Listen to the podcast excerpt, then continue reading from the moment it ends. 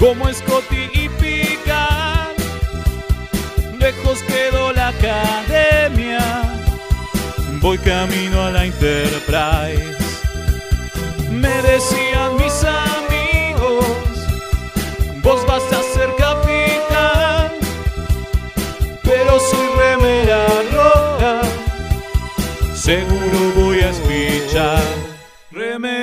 Remeras rojas, remeras rojas, con esa facha donde van. Voy con rumbo a nuevos mundos y un vulcano me sigue atrás. Tírale un phaser, tírale un phaser, o ese Klingon lo va a matar. Si le disparan o lo lastiman, el dogma y lo curará. Tengo mi remera roja, voy camino a la Enterprise. La misión es peligrosa, ya me empieza a no gustar. No, no, no, no, no, no. Al final me dio cagazo y no fui a explorar. Me quedé haciendo radio y mandé a Kirk a cagar.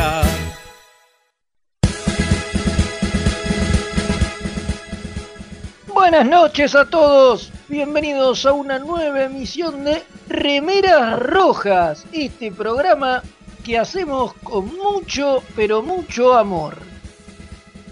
Hoy Ponele. Ponele. ¿Qué hoy estás? ¿Engarca hoy, estar Leito? ¿Qué te a pasa? cargo- a cargo, a cargo a mí. Arre. ¿Qué pasó? Ah, estás, estás re millennial vos. Estoy practicando. eh, Está muy bien, está muy bien. Para, para Eh, estar en la pomada. Está muy bien, hay que, estar, hay que estar en la pomada, digo, ¿no? Est- Está re en la pomada, decir estar en la pomada, me parece. Ahora. Viste que, viste que, que- que todo es cíclico, todo vuelve y, Claro. y es así, digo. Ahora se Uno va a volver a poner de moda decir estar en la... Tomamos na- estar de- naranja bills y. claro. Viucola, todo, todo. Vamos a, a, a cocodrilo. Va a Abuelo. volver la Ginger Ale, Fede. Va, así Abuelo. Sí, Abuelo. Basta, abuelos, se está haciendo caca encima. Largue la pastilla, güey. Bueno, Tome la es- pastilla. es, para, es para estar a, a tono, porque hoy tenemos un programa así retro o algo así, no sé. Hoy es, hoy es Sí. medio retro, sí, es cierto. Por eso, por eso, entonces estamos así a tono. ¿no? Hay, que, hay que estar a tono con el tono nuevas- del programa, val- valga la redundancia. Pero estaba diciendo antes de que el señor Rubio me interrumpiera que hoy me tocaba capitanear a mí. Mi nombre es Federico Velasco y como ya es costumbre y menester, me acompaña, como es siempre, toda esta manga de gente que tengo acá alrededor, como el señor que me interrumpía hace un rato, el señor Leonardo Rubio. ¿Cómo le va? ¿Cómo le va? Acá, acá estábamos, este, ya dispuestos, a- esperando que se vuelva a abrir todo para ir a Bamboche. Así que estamos Está, está, está muy bien, lo, lo veo muy, muy, muy moderno que, que- que se acaba de calzar los Oxfords, unos Sí. zapatos de plataforma. Está muy bien, está muy bien. Yo no bien, puedo todo creer. Yo, yo no a, puedo a la entender. ulti- a la última moda, a la última moda. Y ahí, Totalmente. incrédulo ante todo este espectáculo dantesco que le ofrecemos, me acompaña también el señor Mael. ¿Cómo le va? Y acá estoy, acá estoy. No, no puedo creer lo que estoy escuchando, chicos. No puedo creerlo. Es como. Es, es llevar esta nostalgia pedorra al mango, porque ni siquiera, extremo. porque ni siquiera vivimos esa época. O sea, pero no importa, es la nostalgia extrema, digamos. Creo que Obvio, tenemos claro, que morirnos y volver al último Eh, lugar de guardado porque esto no De hecho- funciona. De hecho, Fede, este, se- Fede, para los pelos que le quedan, se va a dar a la Carmela. Por supuesto, por supuesto. No, no, me, me voy a comprar Bueno, el, que nos el disculpen. pelo en spray. Ya. Por favor, ese te lo debo, te debo el regalo. compré, sí, sí. Ya, Que nos disculpen los que nos escuchan de, de otro país que por ahí las referencias se, le- se les piantan, ¿viste? Pero bueno, estos son modismos, modismos de, de- de nuestra Argentina, ¿vio? Pero del año 60, hijo de perra. Susana bueno. Mavich. ¿Quién nos salió a romper la noche alguna vez? Y hablando de romper la noche, también nos acompaña, como ya siempre, está acá también, ahí al lado de Mael, Alfred Skim. ¿Cómo anda? Bien, bien. Como decía, tengo ganas de irme contra alguien que me dispare, así vuelvo al último lugar de guardado del juego, porque así empezamos de nuevo el Así programa. empezamos otra vez el programa, claro. Ah, porque le estuvo, le estuvo dando un jueguito, pero bueno, eso todo tiene que ver con el programa. Con el de, el del hoy. Sí, sí, sí. Y bueno, y hoy tenemos un programón. ¿Y quién está para, detrás de los controles para que sea un programón? Ah, sí, por supuesto. Nos acompaña el Comodoro Gonzalo Ruiz. Un muchacho realmente joven que no debe haber Eh. entendido estas, Claro. estas referencias que hemos tirado. Es el más gurrumín para seguir con, Estaba con pensando en términos alguna. muy modernos. Estaba pensando en una modernidad para decir, pero no me salió. ¿Vio? Eh, así Menos mal que está Fede. Nada, nada, eh, está ahí. eh, él, él- él es joven y, y exitoso, a diferencia de todos nosotros. Pero Claro. bueno, Que somos Nada, viejos y damos está- pena. por supuesto. eh, así que bueno, nada, está haciendo que, que todo esto suene dignamente a pesar de las imbecilidades que decimos. Y por eso Eh, siempre. Pero bueno, hoy tenemos un gran programa, pero antes de, de pasar a, a lo que nos compete, eh, vamos a dar los teléfonos. El teléfono es una cosa, un aparato que uno tiene en su casa con un disco, Sí, Claro. un, te marca. Digo, igual esto del disco es moderno, ¿no? Eh, Antes venían con una No. manivela. eh, Claro. y uno, Claro. uno le, le daba mani- cuerdas así. Vamos a los teléfonos y- sin el. podía llamar. Sin el. 5-8, sin el 4. Ah, no, perdón. Claro, claro. Bueno, por no, favor, No, no, no, te- de, lo- de- de los teléfonos. reales. El 38 Que lo tenga. 29 83 era mi teléfono cuando yo era un niño, eso habla de lo viejo que soy. Tenía dos números, el código nada más. Ahora tiene Ahora te- cuatro. No sé por qué todavía Ahora me te lo llamo. acuerdo, pero bueno, eso Ahora, sí. ahora te llamo con el, el teléfono de, de Discar, ¿viste? Ese que tardabas media horita. Era iba, iba, la, la- iba dando la media horita hasta llamar un teléfono. Qué bárbaro. Bueno, Qué que Está bien que estamos, que hoy vamos a hablar de tos, pero no tenemos que estar tan viejos chotos. Media pila, o sea. Tan viejos. claro. Bueno, Bueno, les voy a dar el teléfono. Para amenizar, muchos- culpa de ustedes que no dan el teléfono. Ustedes dan el teléfono y yo me callo. y yo doy el teléfono. Bueno, el teléfono ahora que estamos globalizados viene con muchos números y es más 54 911 59 52 02 34. Y ahí nos pueden mandar eh, audios, mensajes, que ya tenemos uno, ahora lo leo. Audios, mensajes, puteadas, memes. Recuerden que estamos leyendo memes al aire, no mentira, pero nos han llegado memes y no los leímos al aire. Eh, y tenemos el primer mensajito del comandante Javier Páez, un Eh. grosso desde Quito, Ecuador. Y dice: Saludos desde la US Synergy. Dice que vuelvan los foros. América Online y TNG en Betamax. Claro, sí. Pero- Para América Online no, no sale nunca el programa. Claro, pero, eso, pero- eso es casi moderno. Yo me, claro. Moderno, Sí, eh, y, y nos encontramos en el. Es muy moderno. sí, Nos encontramos en el chat ciudad, ¿eh? A los que quieran, este, nos vemos ahí. Claro, y sí, ahora- ahí. Estamos ahí. Y bueno, y ahora, y los que quieran dejar mensaje lo pueden hacer en nuestro contestador automático, por supuesto. dice, Usted se ha comunicado con remeras rojas. Por favor, Totalmente. deje un mensaje después del tono. ¿Sabe- Eh, sabe sabe- Sí, ¿qué, ¿qué hay? ¿Qué hay ahí? No, claro, iba a decir que en serio vamos a hablar de tos. Que hace mucho no hablábamos de tos, ¿no? Hace mucho no, Claro. hablábamos Sí, de serie tenemos original. un capitulazo que vamos a hablar de capitulazo, mentiroso. Enterprise Incident, para decirlo así como lo diría Leo. No, Eh, The Enterprise Incident, un episodio sería- de, de la tercera temporada eh, que da pie a nuestra nueva temática No. que dimos en titular como Eh, no me acuerdo. ya me perdí Kirk. porque le, Ya le me acuerdo, me acuerdo. Era Kirk, James Kirk. Ahí está. O si no, la otra era. ¿Cómo era? A mí- eh, batido no revuelto. batido no revuelto. Exactamente, Eh, como los huevos. En, en homenaje a- al, al gran espía este, que nos ha dado las novelas ¿No? y las películas. James Bond, James Sí, Bond. uno dice huevos y la gente se ríe, pero no dije ninguna grosería. Los huevos uno Ah, los pide tiene- batidos, tiene- no revueltos. Tienes razón. No razón. revuelto, ¿eh? pero bueno, no es batido. Bueno, depende de la traducción. Leo estaba viendo otro doblaje, déjalo. Claro, claro, es Claro, agitado, no revuelto. Bueno. Tienes razón, tienes razón. En realidad ni siquiera, en realidad es mezclado, no agitado. No, no me tire el mito. En el, en el original. We're not shake, claro. Claro, puede ser. Tienes razón, Sí, tienes razón. sí. Así que bueno, nos quedamos con eh, Kirk, James Kirk y listo. Ese es el nombre de nuestra. y bueno, y nueva- decía, hoy tenemos The Enterprise Incident, un capítulo de la tercera temporada, esa gloriosa tercera temporada Oh, de, de- de la serie, de la serie original. está buenísimo. Y bueno, nada, en un rato vamos a estar hablando de eso, pero además, además, como si esto fuera poco, ¿Hay Por el mismo precio. exactamente, sigo entregando. No, por aquí. Allá le entrego, señora, allá en el fondo. ¿eh? Ya va, ya va, tenemos Para el un, bolsillo jueguito. Sí, un jueguito, exactamente. ¿Cuál es el jueguito que vos te reservaste? Eh, Deep Space Nine eh, The Fallen.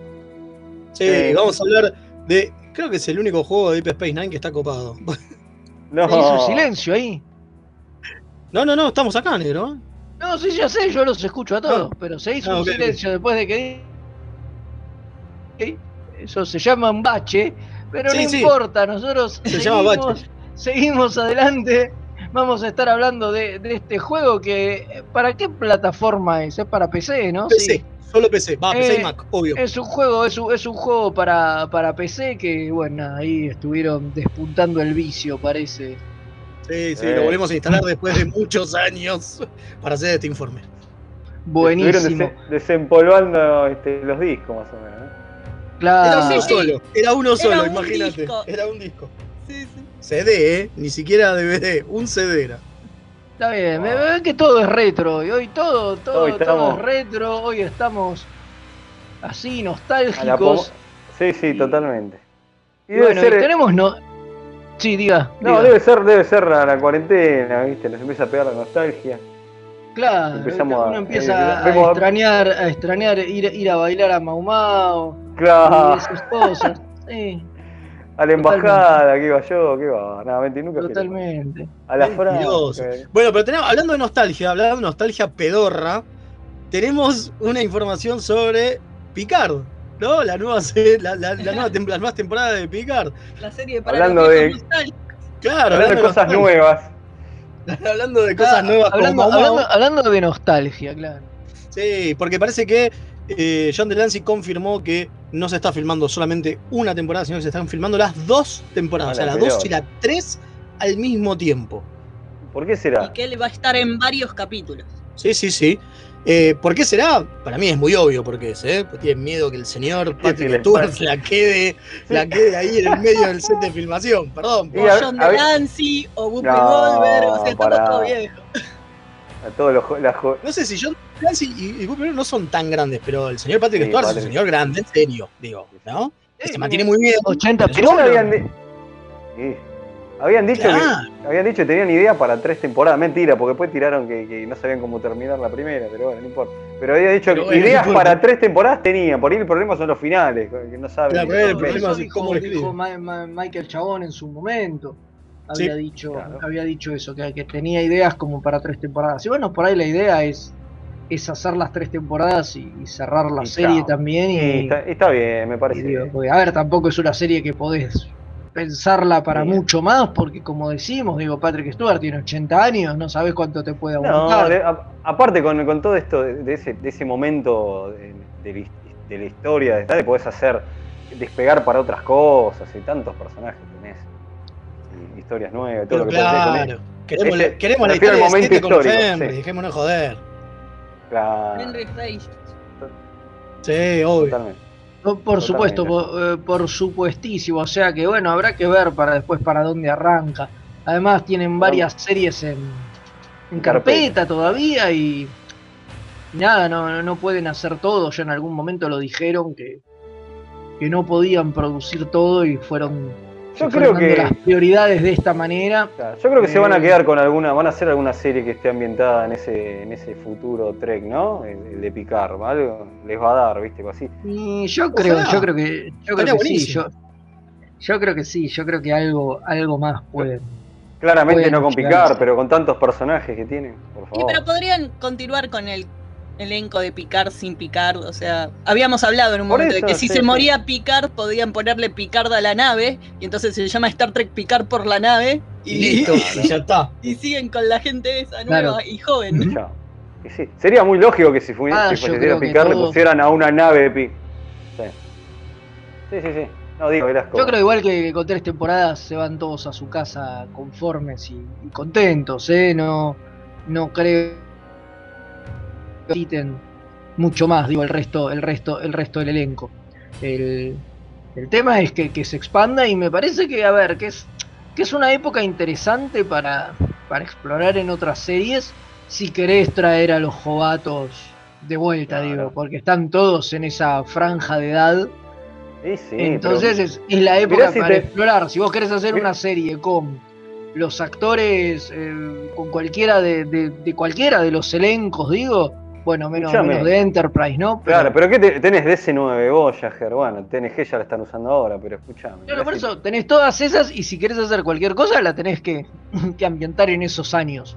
Entonces Claro. me parece que, que- que es una época rica si quieren explotar, explotar eso.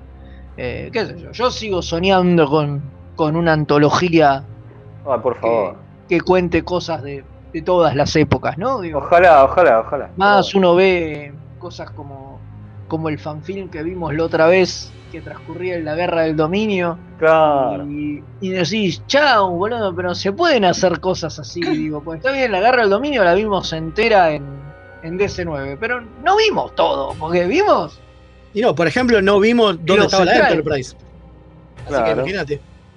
claro, por, Por ejemplo, eh, digo, o sea, por eso digo, me, me parece que eso sería, sería, si yo fuera Alex Kurzman, yo aspiraría a hacer eso. Seguramente. Y te- nos escuchás Y te estarían despidiendo todos los meses. Y bueno, sí, y seguramente. recontratando. Despidiendo y recontratando. Y recontratando, claro, por Claro, supuesto. estarías en, en- en- en continuo estado de echado. De Por supuesto, yo, Schrödinger. yo- si yo fuera Alex Kurman, Leo Rubio sería mi Akiva Goldman, obviamente, por supuesto, no cabe duda. Qué fuerte. Qué fuerte. Sí, Y bueno. lo veo a, Fe- a- lo veo a Leo empezando series sin saber cómo termina la temporada. Olvídate. La historia de mi vida, básicamente. Bueno, ¿le parece? Vamos a hablar del jueguito, capitán. Y bueno, me, me parece, pero antes Vamos No a una tanda. Claro. Vamos a una tanda y ya regresamos con más remeras rojas.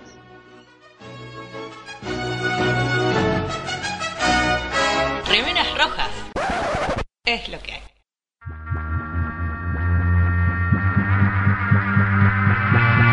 Yo soy Madame Tulip. Para mí la mente es un diálogo interno y externo.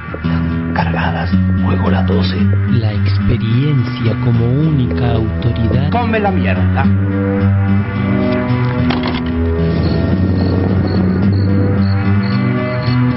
La orquídea negra de Madame Touleau. Un viaje radial al vértice de la circunferencia de la mente y los sentidos. Lunes, 22 horas por www.mixtaperadio.com.ar Si estás buscando un programa de economía que no te bajonee, Perdí mi ribotril. que no te diga qué va a pasar con el dólar, ¿Y cómo me hago millonario? ni cuánto va a subir el precio del tomate, ¿O la lechuga? ¡tu búsqueda terminó! Dos tipos de cambios son Pablo Mira y Gerardo Rovner. Ellos están todos los jueves de 20 a 21 por mixtaperadio.com.ar. La mejor música alternativa y la movida de las bandas emergentes están en El Alternador.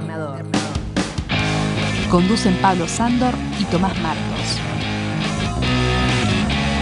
Escuchalo en vivo los jueves de 20 a 22 horas por mixtaperadio.com.ar. la oscuridad de la noche al mediodía de Mixtape Radio. Midnight Madness. Porque en algún lugar del mundo es medianoche. Viernes de 21 a 23 horas. Vinilos, birra y colla golda. La previa de los viernes, hacela con los hijos de Púa. Un programa hecho con amor.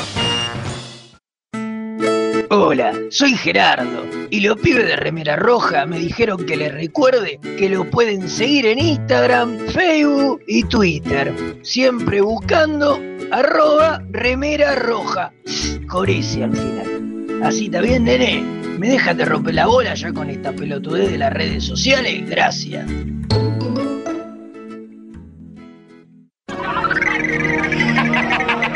Juego a las estrellas.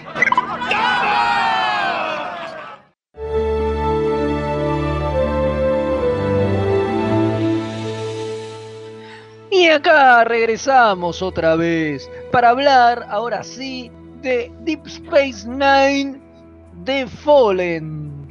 Este Sí. jueguito loco, loco, loco. Sí, de ese9. La descolocó, la descolocó. Es que No sabe de qué está hablando, entonces tiene que hacer. El abuelo no juego. entiende cómo es. lo de Claro. Este es un juego. Este es un juego. Está ahí, Velasco se nos murió. Se nos cayó. No, estoy, Ah, estoy, ¿por qué? Ah, ok, ok. Este es un juego este, desarrollado se, por, por- se está tiniendo el pelo. Se está tiniendo el pelo, claro. Este es un juego desarrollado por The Collective, una desarrolladora este, de California que antes de esto había hecho un solo juego, que era el Men in Black para, Mira. para PlayStation 1. Este, y después hizo algunas cositas básicas, que la verdad que algunas son muy chotas, como el eh, de Buffy de Vampire Slayer del 2002, que es horrible. Sí, parece que hace mucho juegos para franquicias de televisión o cine, ¿no? Sí, sí, porque después hizo uno de Indiana Jones y La tumba del emperador, eh, uno de Star Wars y el del Código da Vinci fue el último juego que hizo Mira. eh, junto con la gente de 2K Games, ¿no? Eh, pero bueno, digamos, no hizo mucho más que esto. Lo que pasa es que era una subsidiaria y después siguió co- como que siguió el equipo con otro nombre. Vieron cómo van, se fusionan las compañías, van cambiando de nombre, todo como The Collective hizo esto solo. Hizo esto solo, exactamente. Y lo interesante es que eh, este juego es un third person shooter, o sea, es un, un- uno de disparo, pero que se ve la personita, para que entienda el abuelo, le explico. No es que se ve la mano, sino que se ve la personita. Ah, como el Wolfenstein 3D. No, ese se ve la mano. Claro, no. Person shooter. Es el first, yo te dije third person Ah, en tercera, eh, tipo el, to- el Tomb Raider. shooter. Exactamente, tipo el Ahí Tomb Raider. está, ahí está. Ese, ese- ese- Jugó ese sí lo jugué, un juego bien moderno. Bien, bien. Bueno, lo que tiene de Fallen es que ah, justamente usa, eh, usa la- el, el engine del Unreal, ¿sí? Entonces, digo, tiene lo mismo que cualquiera que, que haya salido de esa época que usen ese, ese engine de, de- de modelado, ¿sí? Como Tomb Raider, digamos, básicamente, sí. Exactamente, todo lo, las, este, un poquito mejor que Tomb Raider, porque es lo que vino después, pero sí, digamos. Eh, la idea es que todo lo que es este, lo que son los gráficos, tienen a nivel, son todos eh, dungeons, digamos, para hablarlo de una manera, es todo recorrer, es todo disparar y moverse y hacer cuestiones con saltar, agarrarse lugares y demás. Digo, no hay mucho más que eso. Pero, y me parece que acá es lo interesante, que para ser solamente un shooter, ¿sí? como ya hemos hablado en su momento del de, del de Voyager, del Elite Force y demás, para ser un shooter, este tiene una historia del recontra carajo. Clásico de Ah. DS9, ¿no? Digo, Ajá, sí, sí. No clásico queda- de no DS9. se quedan con chiquita. No, no, no, para nada. Eh, este juego es del, es del 2000, no lo dijimos, es importante esto. ¿Por qué? Porque a pesar de que eh, el juego salió en el después de que Yatsia Dax ya se había muerto, este juego está protagonizado. Uno de los, de los eh, personajes es Yatsia Dax, Ah, porque no está, Esri. está ubicado en la temporada antes de que se muriera. Está ubicado en la sexta. Claro, Mira. entonces eh, la que hace la voz es Terry Farrell. Y entonces es el único momento donde vuelve Terry Farrell a ser a Yatsia después de que muere. Es regroso eso. Mira. Es más, no quiero spoilear mucho, pero la idea del, del, del, este, del juego es que se encuentran tres orbes de los Parrites, o sea, lo- los, los profetas malos de Bajor, ¿sí? Sí, los demonios. Los demonios bayorianos, digamos la posta, ¿no? Eh, y en el me y quiénes están lo, claro, los Parrites. ¿Y quiénes están con ganas de agarrar el poder de los Parrites? Los Cardassianos, los Bayorianos y Unos bayorianos sectarios. unos Bayorianos sectarios. malvados, ¿no? Exactamente. Justamente los Bayorianos que siguen a los Parrites, Sí. ¿sí? de toda esa secta que hemos visto en la serie. Y la Federación que lo, lo quiere estudiar, porque no deja de ser. Y el dominio también. No, la federación está en contra de que hagamos. Y, lo- Claro. y los, y los Grigari, ¿no? Aparecen. Claro, bueno, No. lo- los Grigari. Esos vienen aparte, es como que son un extra que vienen a romper las bolas y hacer que sea difícil dispararles. Y que es, claro, porque la idea de los Grigari es que son los que trabajan junto con estos este, bayorianos que están a favor de los Parrites, ¿sí? En realidad lo que dice es que la federación está, como siempre, es la policía del espacio Claro. y viene a decir, eh, a agarrar estas facciones locochonas que quieren hacer cosas malvadas y pararles el carro. Claro. Y decir, no, no, no, malos, malos aliens que se portan mal y quieren Malos, malos, malos. plano. Sí, sí, sí. Eh, bueno, y lo importante, y lo importante de esto es que, como, como digo, que me parece que eso es clásico de DC9, es la historia, ¿no? Sí, sí, porque lo que tiene interesantísimo es que para esta clase de juegos a veces vos podés elegir eh, jugar con distintos personajes, ¿no? Y eh, muchas veces eh, qué personaje elegís es una elección estética, tipo como el skin que Claro, ves cambia el skin del personaje. Claro, y nada más, y es la única diferencia, si te gusta ver a alguien con un uniforme, con otro uniforme, alguien de un sexo o alguien de otro sexo. En cambio, acá, de acuerdo al personaje que elegís, tenés un camino distinto de historia. Entonces, si vos querés conocer la Ah, muy bueno. Claro, y, o sea, y haces misiones distintas y haces historias distintas. Es más, A ver, la historia general es la misma. Digo, el principio y el final del juego es el mismo para los tres. Pero el cómo agarrás para ir del principio al final es distinto. Claro, e- es más, ponele, vos jugás con Cisco y tenés que arrancás yendo a rescatar unas personas. Vos jugás con Worf, arrancás tratando de arreglar la Defiant que la están atacando. Empezás con Kira y arrancás tratando de ayudar a, a su amigo bayoriano que están atacando el templo de ellos. Eh, y son totalmente distintas. Y lo gracioso es que mientras tanto vos te vas enterando de los que hacen los demás, porque por ejemplo está Cisco tratando de rescatar a los bayorianos y de repente Worf le dice, che Cisco, me rompieron la nave, tengo que ir y encargarme de esto porque O'Brien está herido. Entonces, en el camino de Cisco vos escuchás lo que está haciendo Worf, pero cuando vos sos Worf, estás haciendo eso que le dijo a Cisco que iba a hacer. Y escuchás el Ah, camino. Lo vía, vía diálogos, escuchás el camino de Kira y qué sé yo, porque no es como que podés cambiar entre niveles. Vos empezás a jugar con Worf y terminás jugando con Worf, todos los niveles. Pero te vas como te vas enterando de todo lo que pasa en paralelo. Es buenísimo. Claro, y, en- y si vos querés jugar a los tres, podés jugar a los tres y es como si jugaras tres juegos distintos, porque resolvés distintos eh, misiones, Niveles. enigmas, tenés que encontrar otras cosas, eh, resolver los caminos, eh, luchar de forma diferente. Estamos, es como si tuvieras tres juegos en uno. Sí, de nuevo, dentro de lo que te da estos, esta clase de juego de Third Person Shooter, que lo único que haces es pegarle a gente, ir a encontrar cosas que te abren otros lugares para seguir pegando a la gente, digo, ¿no? Sí, vas. Obvio, sí. Sí, eh, eso es así, digo.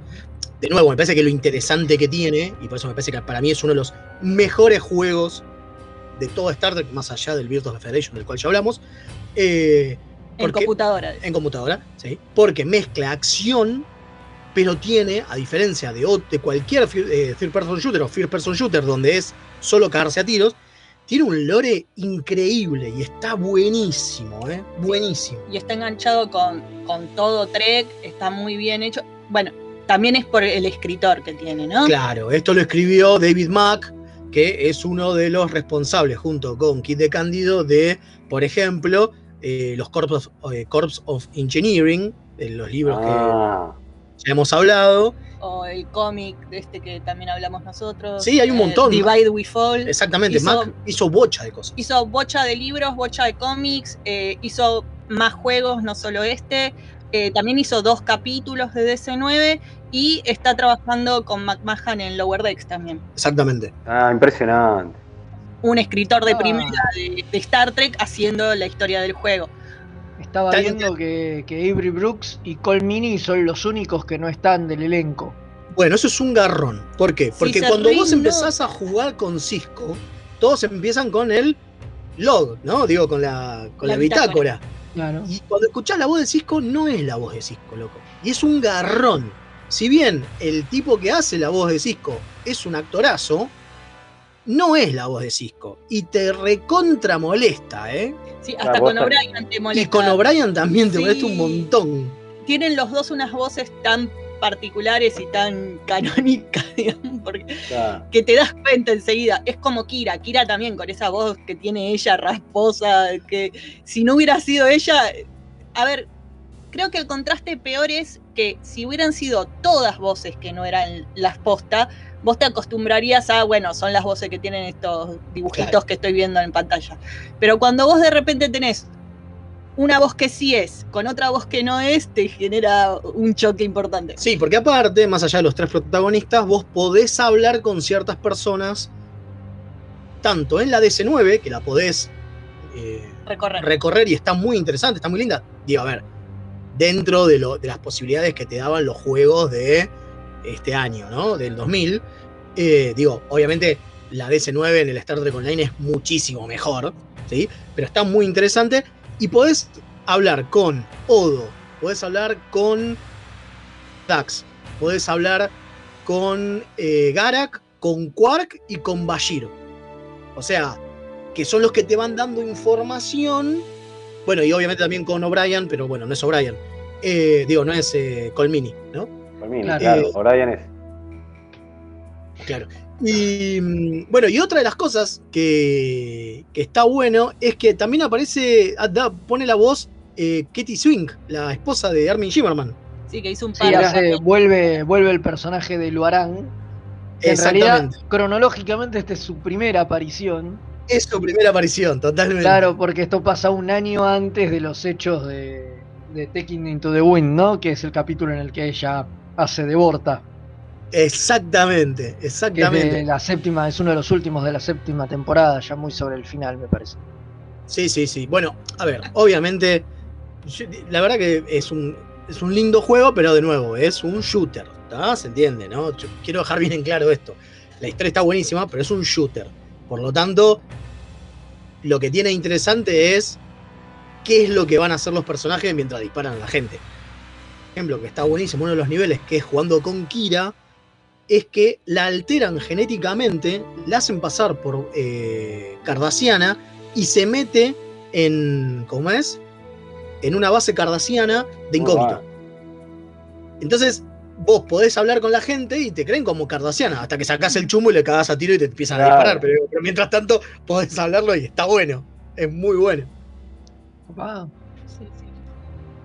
Sí, sí, En se, el se medio ve muy lindo eso- el juego, la verdad. Claro, en el medio de todo eso, obviamente, de nuevo, están, hay cosas como los Krigari, que es, es esta, esta raza, esta raza alienígena, que sal- eh, David Mack la toma de una novela, De una trilogía. de una trilogía llamada Millennium, de DC9, que cuenta supuestamente la, justo lo que viene después del final de DC9. Si tengo entendido que toma algunos elementos del plot también de los Sí. libros estos, los usa, los, los, usa un- recicla. los recicla un poco, les da su vueltita, pero digamos que pensemos que esa trilogía es del 2000 también, entonces es como que en ese momento esa era, esa era el- la continuación de DC9, lo cual estaba re bueno que el tipo haya usado Claro. esa, esa, esa, como es esa información. Que es algo que hacen, digo, es lo que decimos siempre, los guionistas de, de- o los escritores de libros siempre toman cositas, ¿no? Del resto del canon que los mismos guionistas de capítulos no hacen. Y se cagan en eso. Em, Sí, a veces para los juegos se toman más laburo que, Sí. mucho- que hay en algunos capítulos, cuando vemos esos glitches en los capítulos, vos decís. Pero también es, de- es por una cuestión del tiempo. Yo creo que un juego tenés otro tiempo para manejar. como un libro. Es como un libro, tenés otro tiempo para manejarte, en cambio una serie que estás todas las semanas, de semana a semana tenés que sacar algo, eh, da más para equivocarte y no poder, eh, ¿cómo es? Eh, buscar todos los datos. Es- Y yo, creo, y yo creo también que tiene que ver un poco con un tema de visión. En muchos casos, cuando vos te contratan para hacer algo dentro de una franquicia, sea escribir una novela o un videojuego, lo que sea, vos sabés que esa franquicia maneja ciertos elementos y vos tratás de incorporarlo. Es parte del oficio. Me parece que cuando alguien inventa una serie, a pesar de que está inmersa en ese universo, su idea es hacer su serie. Claro. Eh, no hacer 8000 referencias a lo que hubo antes o va a venir después, digo. Sí, sí, sí. A mí lo que me interesa es contar esta Ah. historia.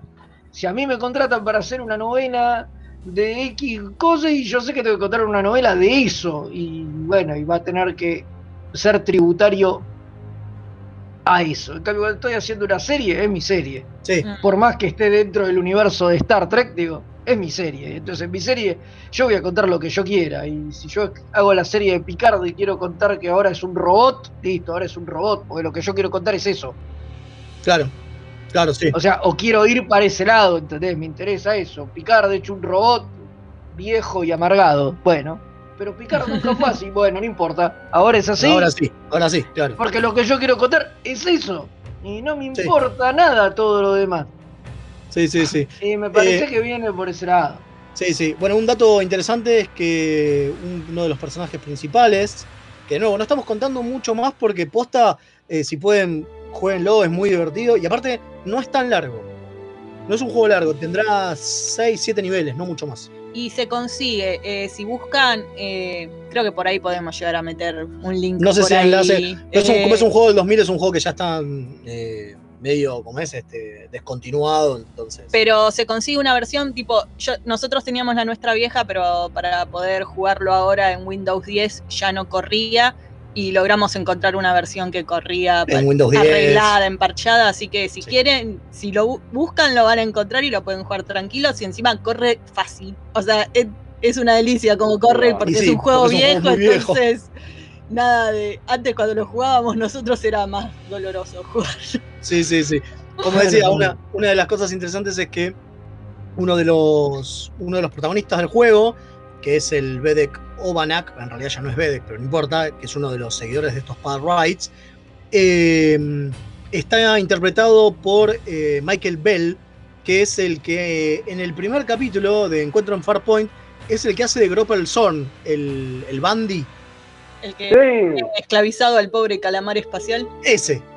Me acuerdo. Es el mismo tipo, ese actor es el que hizo, es el que hace la voz de Obanak, eh, que bueno, como digo, es, es un, es un factor importante en, la- en el, en, el, en el juego.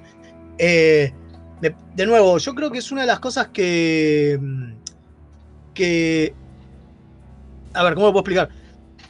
Está tan lindo y tan inmerso en el universo que hasta el epílogo del juego te deja una especie de- de adelanto, porque de nuevo, recuerden que el juego este está hecho supuestamente en la temporada 6, de una especie de adelanto de lo que va a pasar en la temporada 7, que obviamente ya pasó, y vos ya lo viste, pero es buenísimo que los personajes tengan ese pequeño adelanto, es hermoso, hermoso. Claro. La verdad que hermoso juego. Sí, y a nivel de mecánicas, eh, como decía Maela, a mí lo que más me gusta es el tricorder. Que eso es hermoso. Te deja examinar todo, es la forma en que encontrás ciertas trampas y cosas. Pero Es la manera que tiene el mapa. Digo, pues no tiene mapa. Claro. Y me encanta cómo eh, en combinación con el phaser vos lo usás para deshabilitar escudos. Porque con el tricorder vos sacás la frecuencia del escudo y para modificar la frecuencia del phaser para poder disparar a través de escudos. Y eso es tan lore de Star Trek y incorporado a una mecánica de juego que me encanta. Totalmente, totalmente, totalmente. Es como el modular, el, el phaser es una de las cosas más lindas que tiene el juego. Sí. Este, pero bueno, recuerden, esto estamos hablando del Star Trek Deep Space Nine de Fallen para PC y Mac, que se puede conseguir eh, ahora porque medio Por ahí. abandonware. Por ahí. Por ahí, exactamente. Un juegazo. La verdad que es un juegazo. Y posta una historia del recarajo. Bien. Acá, acá alguien me manda hashtag Mael mandé el instalador. Bueno, no, no sé si puedo para tanto, pero busquen lo que Por se puede. privado puede. Por privado puede ser. Sí, sí, sí, todo se puede, todo se puede. Pero hasta por ahí nomás, porque la piratería es pecado, no se olviden.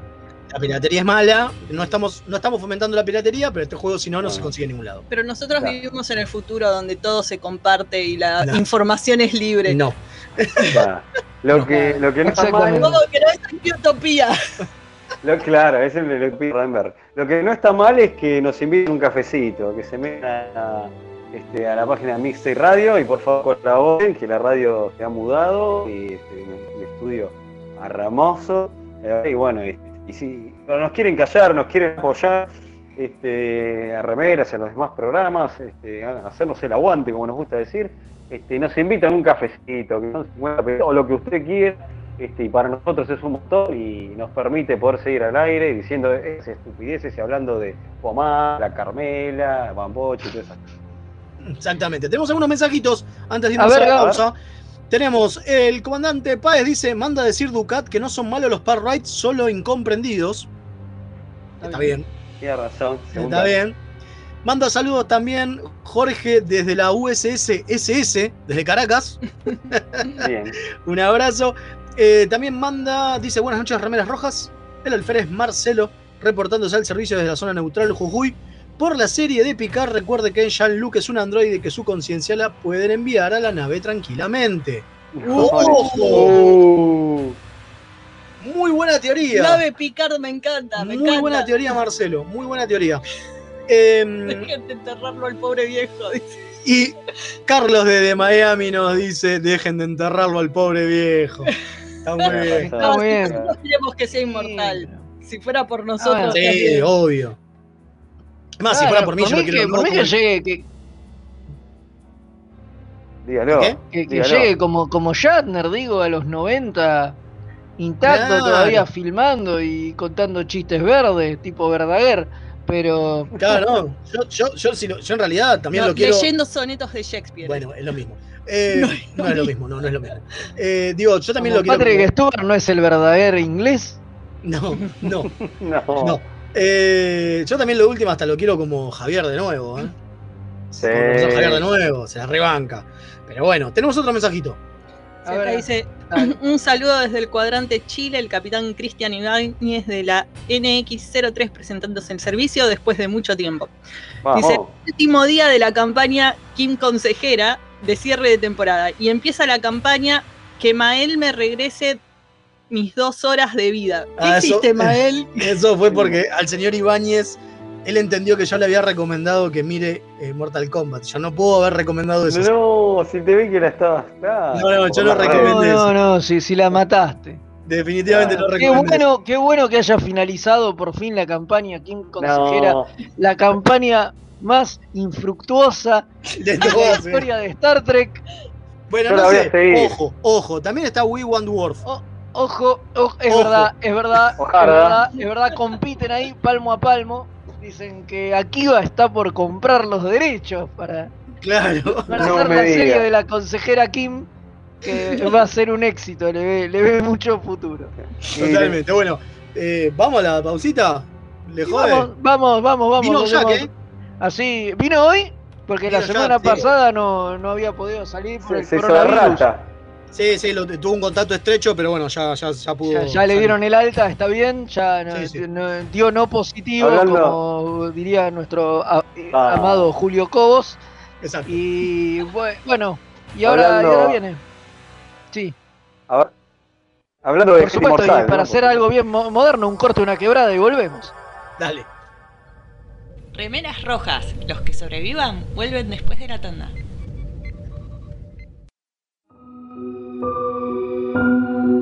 A primera vista, este universo puede parecer horriblemente mundano. Te sentís atrapado en una maraña de rutinas anestesiantes. Poco a poco, el indescriptible horror del tedio te asfixia. Por suerte, existen héroes que pueden rescatarte. Un grupo de aventureros decidido a arriesgarlo todo. Su integridad física y mental es secundaria a su deseo de hacer el bien, pero por encima de todo, se atreven a hacer las preguntas existenciales que nadie más se atreve a hacer. ¿Qué tienen abajo del gorro los pitufos? Para mí, corte taza, tipo Guy Gardner. No sé, para mí se afeitan como los monjes Shaolin. No digan giladas. El gorro es para guardar Dreadlocks como los Rastafaris. Lo malo es que no son los del podcast que les vamos a pedir que escuchen. Se van a tener que conformar con Perdidos en el Éter.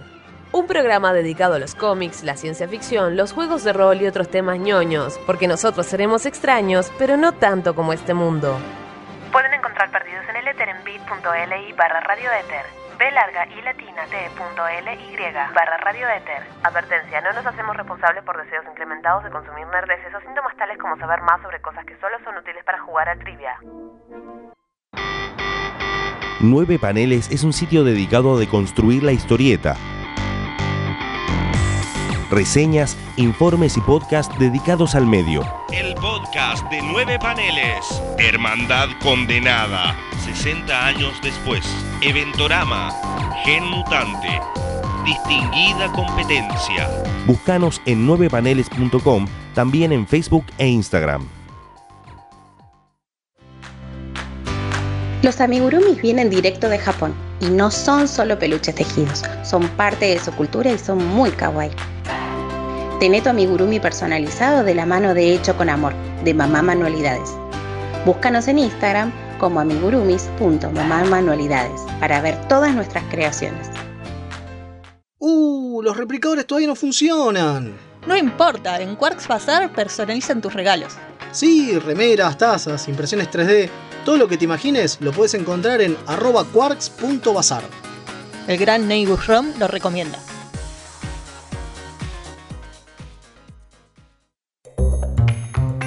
¿Tenés un paquete que entregar? ¿Tenés algún envío urgente que hacer? Contactá a Mensa Fleet. Hasta que no se invente el transportador, es el mejor servicio de mensajería. Búscalo en Instagram como arroba mensafleet. Se escribe Fleet con doble E.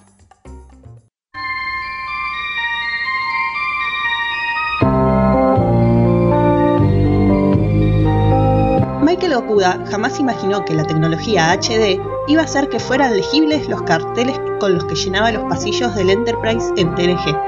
De esta manera, los mismos están llenos de frases sin sentidos o chistes internos, como la letra de la canción de la isla de Gilligan. Aunque usted no lo crea.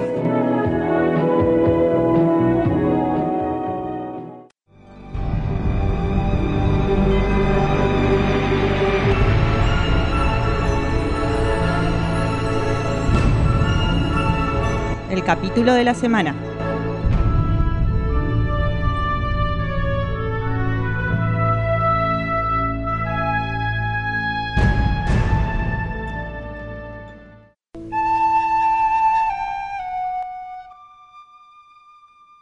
Y bueno, aquí estamos otra vez en este espacio que es el capítulo de la semana. ¿Qué le pasa, abuelo? ¿Por qué? Le pintó, le pintó así como rey. No, pasa que me parece que entró en sintonía de la manera en que hablan en este episodio de TOS. Claro, porque Sí, la cámara claro. se queda en Fede y después pasa a la otra persona que habla así y vuelve a pasar. Ay, Dios. ¡Oh, por Ay, Dios, favor! qué embole. Bueno, vamos rápidamente a contar de qué estamos hablando. Estamos hablando de The Enterprise Incident, ¿no? El tercer capítulo. No, El cuarto de la segundo, en realidad. Segundo, segundo decía Es el segundo.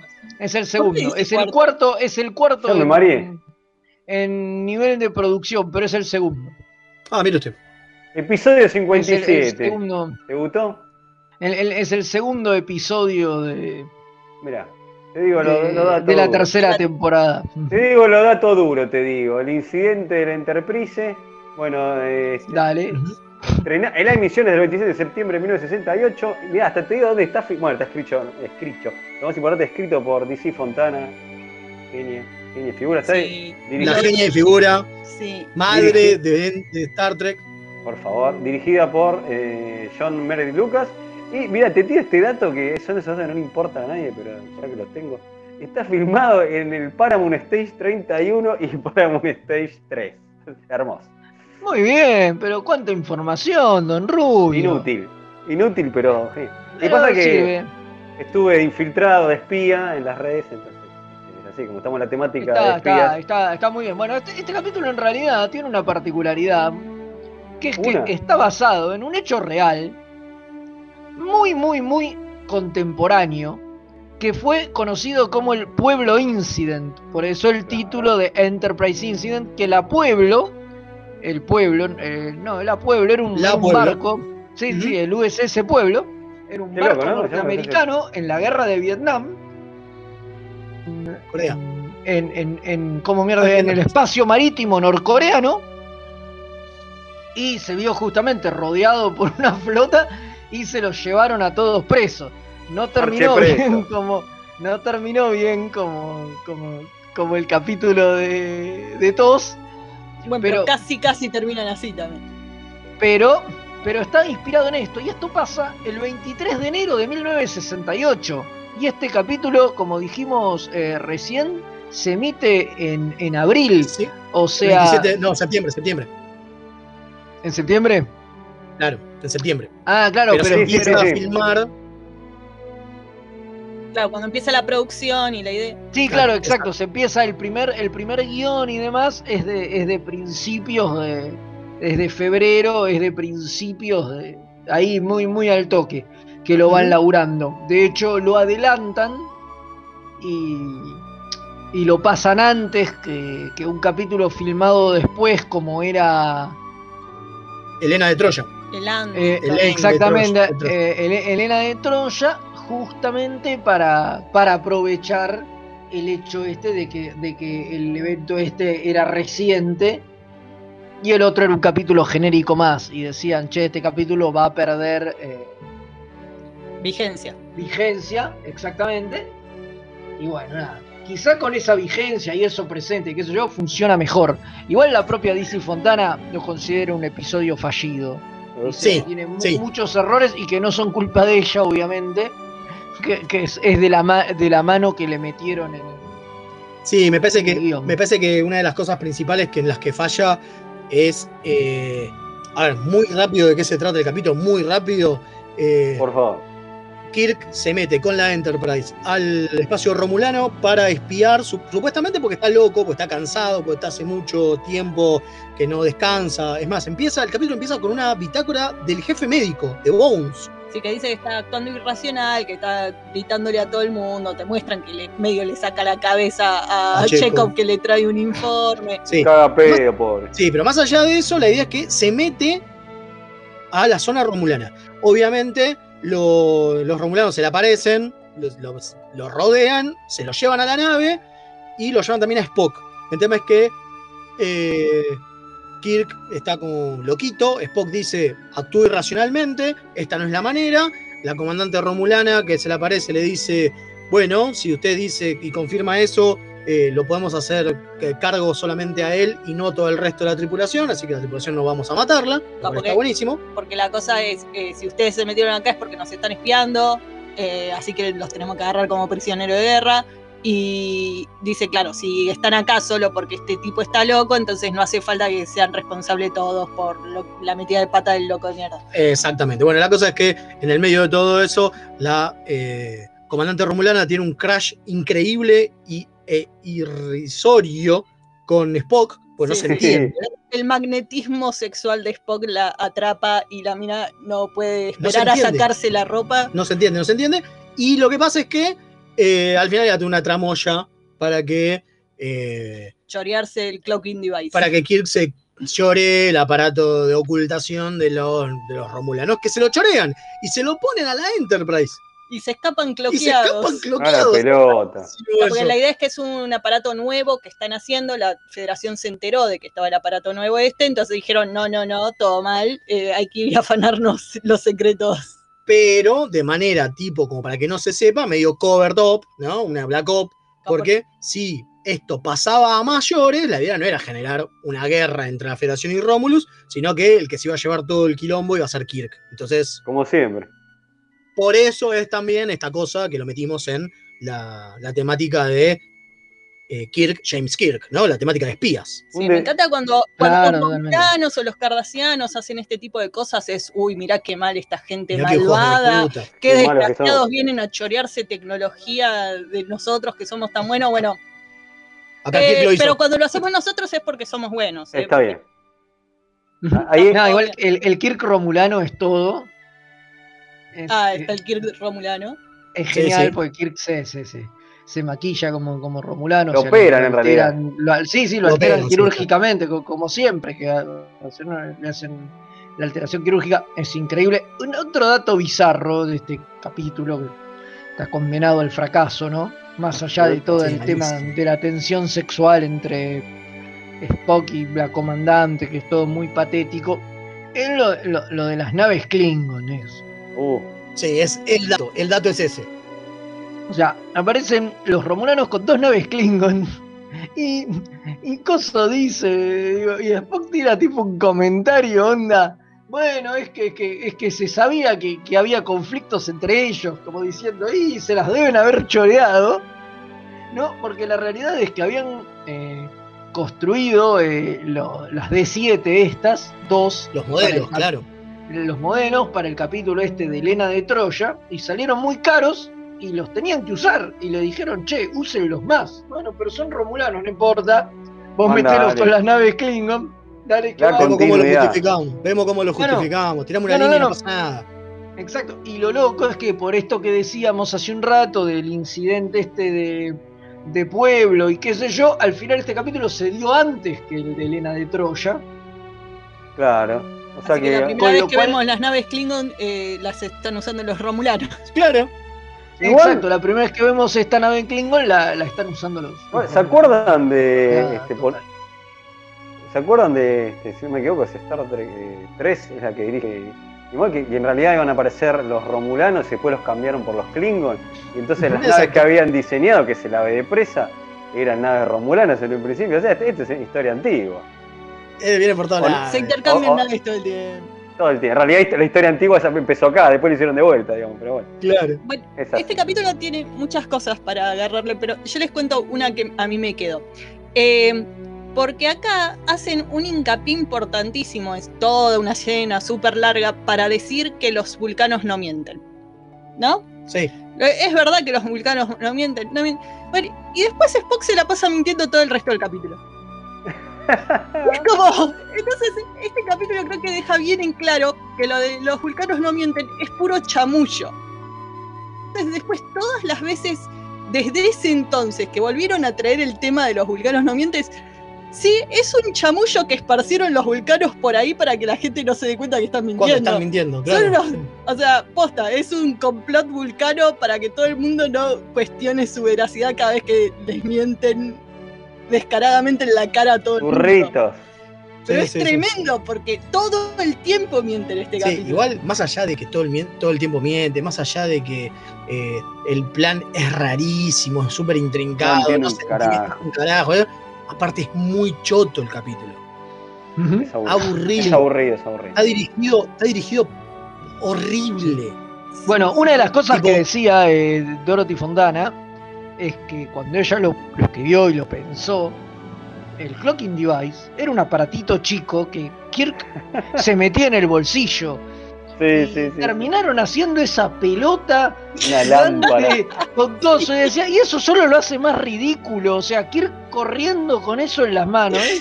Me hace acordar a la bomba de Batman. A la bomba de De- Batman, de, Adam West, totalmente. de la película de Adam O West. sea, de la película de West, claro, tal cual. eh, digo, es una paparruchada. O sea, ¿cómo Dorothy van a mandar Fontana, al, o tipo infiltrado a que se afane eso? ¿Y dónde mierda lo mete? Sí, no, una el porquería. culo se lo Decía, mete, digo. decía Dorothy Fontana que parecía una lámpara, era ridículo. Una Sí, porquería. Sí, obvio, Bueno, otra cosa que Bueno, decía acá- era lo de que querían hacer que Spock estuviera súper apasionado y le agarrara los besos a la mina. Y Dorothy lo ¿Por agarró a Jean y dijo, che, pará, loco, nos van a matar los fans. Y Porque no- después, y después el mismo Leonard Nimoy. Claro, y Leonard Nimoy también, che, no podés cambiar así al personaje de la nada, de repente es un... eh, Estaba re James caliente Bond, Gene Roddenberry. Claro, Claro. ¿cómo va a ser James Bond Spock? No puede andar por ahí siendo apasionado con mujeres. Ay, este Eh, Roddenberry. Y entonces, no, pero la visión de Roddenberry, papi. claro, y entonces inventaron eso de las manitos que hace que toda esa cosa como eh, sensual que hacen vulcana alienígena, que queda bastante interesante y por lo menos es más acorde para Sí, y que lo inventaron entre eh, Leonard Nimoy y la actriz que hace la comandante, que no se me fue el nombre, lo hacen entre ellos dos. Entre ellos dos decidieron hacerlo de la manito, lo cual está buenísimo. Muy bien. Y dicen que igual los fans se quejaron. Obvio. Porque, claro, porque habían, los fans en ese momento habían entendido que el Ponfar era el único momento sexual en la vida de los vulcanos. Es que lo era. Años. Claro. No, no, lo que aclara Dorothy es que no, es como era el momento en que estaban más fecundos y se ponían más calientes, pero no quería decir que el resto del tiempo no pudieran. Sí, bueno, eso lo hace después en, en En una novela. Glory. Exacto. Exacto. Que ahí ella como que lo, que, que lo explica esto. Pero hasta ese momento era así, era por Sí, lo sí, que, sí, sí, por obvio. lo que dice Sturgeon era el autor de cosas. ¿no? Exactamente. sí. Eh, No, pero lo- decía, de- de- Los fans lo- locos con el canon existían desde el principio, se ve. Por supuesto. Eh, por Star Trek supuesto. genera esto en la gente. El se vuelven locos por canons que no existen. Sí, sí, sí. Claro, Bueno, y otra cosa que hablando del canon loco, y con esto ya, ya nos vamos, eh, es que eh, acá transportan y, y retransportan gente Mm. de una nave a la otra sin ningún tipo de problema. Mucho después inventarían lo de los escudos levantados, no se puede transportar y demás, porque acá hacen lo que se les canta, lo cual es un recurso genial, pero no tiene ningún sentido. O sea, a Spock lo tienen prisionero, lo están interrogando y lo levantan de la nave como si nada. Y Kirk también va y viene tres o cuatro un veces. campeón. Y unos, Sí, sí, sí, sí, no les importa y un unos carajo. Y no soldados romulanos detectan. aparecen arriba de la nave y no los detectan. Sí, sí, sí, es como todo muy viva la el- pepa, muy un Deus ex máquina horrible era el teletransportador. Después lo, lo arreglaron un poquito, pero un poquito. Tampoco tanto, claro. No, no, eh, para la gente que después habla del canon. Sí, sí, sí. Pero bueno, pulgar para abajo, estamos. ¿no? Pulgar para recontra abajo. Sí, por Sí. supuesto, Oh. sí, sí. Una Mirá que yo defiendo, mirá que yo defiendo mucho tos, ¿eh? pero esto es indefendible. ¿eh? Y si lo No, no, pensamos, es un capítulo horrible. y si lo pensamos, este capítulo viene como era antes del cerebro de Spock y después, no, viene después del cerebro de Spock y antes del capítulo de, de I'm Kirok. De Kirok, Oh. sí. Una seguidilla espantosa. Ay, Una qué tortura. seguidilla horrible. O sea, si lo pensás, son los tres primeros capítulos, es una porquería. Sí, el que siguió, el que siguió viendo la serie después de eso, el que la quería mucho, la verdad. Era un verdadero quería fan. demasiado, totalmente. Sí, yo rescato que querían hacer algo interesante con lo de la comandante Romulana. Había, había algo ahí interesante que se ve que es lo que quedó de- del original de DC Fontana, que después se lo achuraron. Puede ser. Para el caso no sirvió, punto. Totalmente. Bueno, creo Sí, ahí que vamos rápido. viene, sí. viene a visitarnos un personaje de estos que, que- que polulan por ahí, ¿no? Sí, la aventura del Treki. Así a ver, es, ya viene y después ya nos vamos.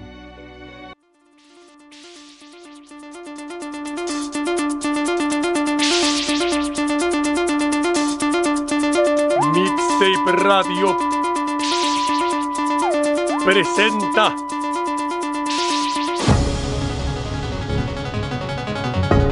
una entrega de producciones documentales Remeras Rojas para su ciclo La aventura del Triqui. Un programa para analizar en familia, abriendo el diálogo sobre los misterios de la vida y la naturaleza.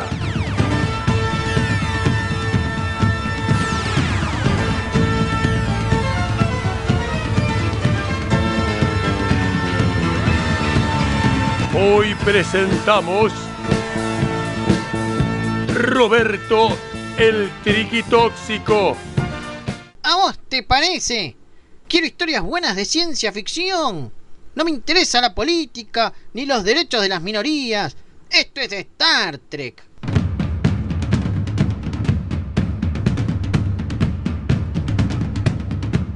Esto fue La aventura del Triqui.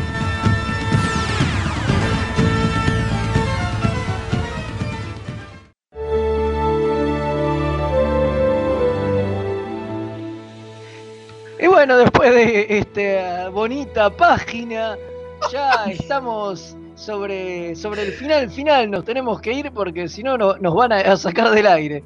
No- Sí, sí, aparte quédense. Aparte quédense que Madame hoy tiene un especial que donde habla de BDSM, así que posta yo me quiero ir, no quiero quedar este, Ah, sí, hoy, co- posta. cobramos, hoy La cobramos. única que te seguro. latiguea soy yo, así. Claro, exacto, así no se puede. Hoy, hoy, hoy, co- hoy cobramos, cobramos seguro. Así que bueno, nada, muchísimas gracias a todos por escucharnos, por estar ahí, a Gonza por hacernos el aguante. Y bueno, nada, esto ha sido todo. Nos veremos la próxima semana. Si Dios quiere, si la pandemia nos deja y. Y nada, Y los, eso es todo. y los dispositivos eh, de ocultación también, si nos dejan. Y Claro. también, sí, te puede ser, sí. También ahora nos tenemos que ir a infiltrar en, en una nave romulana y afanarnos unos supositorios, no sé qué. Esas Nos dijeron que, que curan el COVID. Así Dale. que, nada, ya. Ya estamos para irnos, así que Comodoro, cuando quiera, energice que nos están esperando.